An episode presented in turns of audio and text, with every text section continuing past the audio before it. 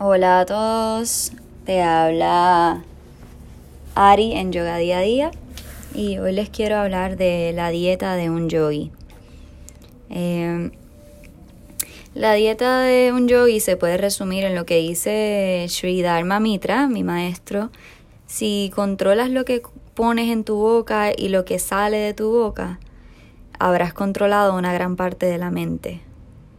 Así que debemos estar constantemente velando y cuidando lo que entra a nosotros por nuestros sentidos, eh, que ya lo hemos discutido, ¿verdad? Los, sonidos, las vibraciones, eh, lo que observamos, lo que llega a nosotros, pero también lo que consumimos. Y eso es lo que vamos a, hablar un poco hoy. Eh, cuidar lo que entra a ti, que es lo que te va, lo que te compone, de lo que vas a estar hecho. Porque todo lo que entra a ti se va a convertir en ti, en tu vibración, en tus músculos, en tu piel, en tu cuerpo y en tu mente. Va a afectar las fluctuaciones de tu mente. Entonces, los yogis, los maestros, las escrituras en la antigüedad recomiendan una dieta lo más limpia, alcalina, natural posible y lo más compasivamente posible. Así que estás cuidando que sea limpio, saludable y tenga los nutrientes que necesitas, pero que también tenga la vibración que necesitas. Y para esto debes, debes consumir alimentos que no hayan sido expuestos a sufrimiento para que llegaran hasta ti.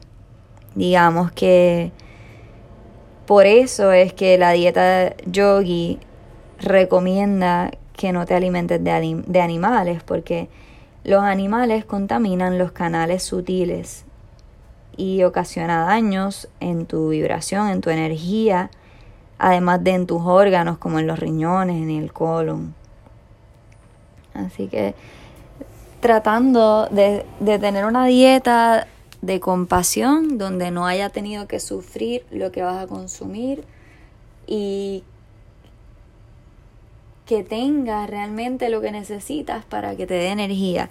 Vas a querer evitar las cosas congeladas, las cosas fritas, la, la, comida que no tiene energía o prana. Quieres buscar lo más fresco posible, lo que haya casi recién salido de, de la tierra o de las plantas, que todavía tienen esa energía vital, lo que le llamamos prana, eh, en su esencia, todavía tienen esta, esa energía, está en ellos, entonces te van a dar energía y no te la van a quitar. Eh, si te alimentas de comida muerta y frita, congelada, te vas a sentir así como, como, como en letargo, como en pesadez.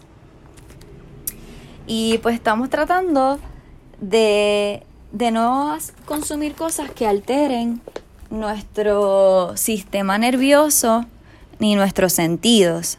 Así que pues por más rica que la comida picante o la comida salada, pues tratamos de evitarla porque van a tener un efecto en nuestra mente por ser estimulantes.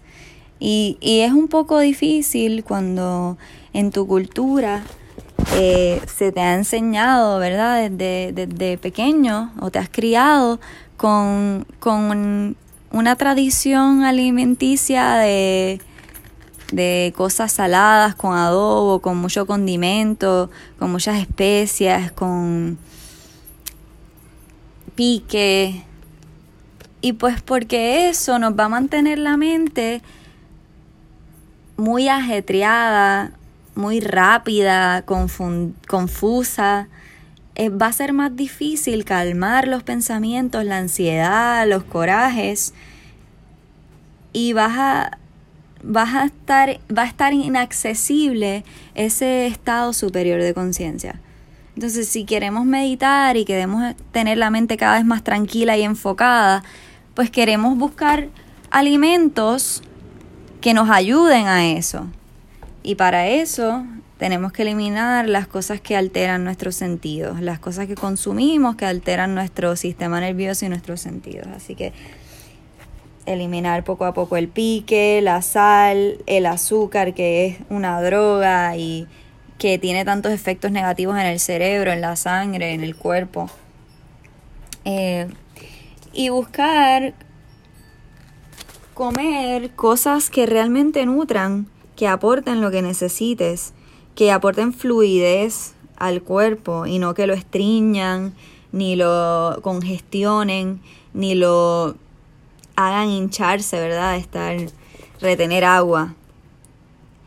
Y esas cosas son las que no tengan aditivos, que no sean enlatadas, que no sean eh, procesadas por una máquina, que no hayan pasado por la industria y vengan congeladas o vengan de alguna manera que es lo menos natural. Así que vamos a estar tratando de inclinarnos hacia todo lo fresco.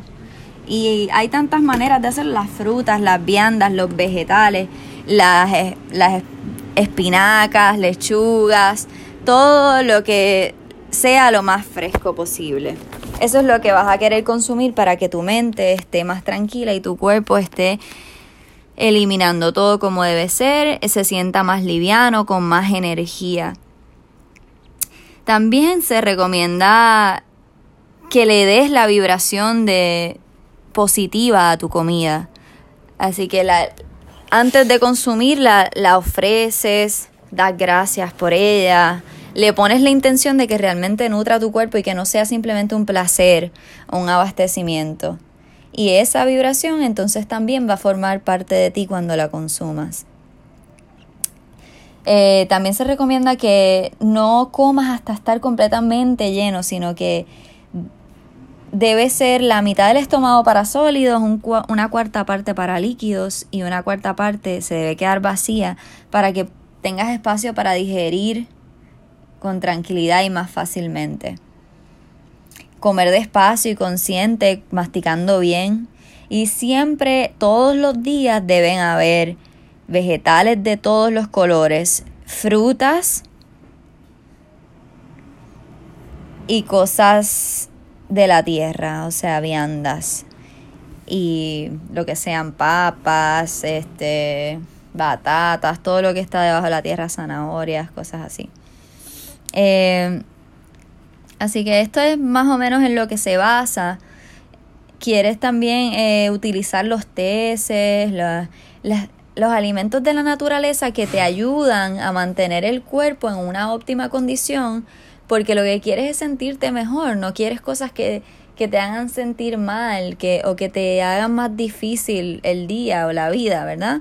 Si, si notas que, que te estriñe algo, pues no lo consumas. Si te causa mucosidad, pues no lo consumas. A veces no estamos conscientes de esto.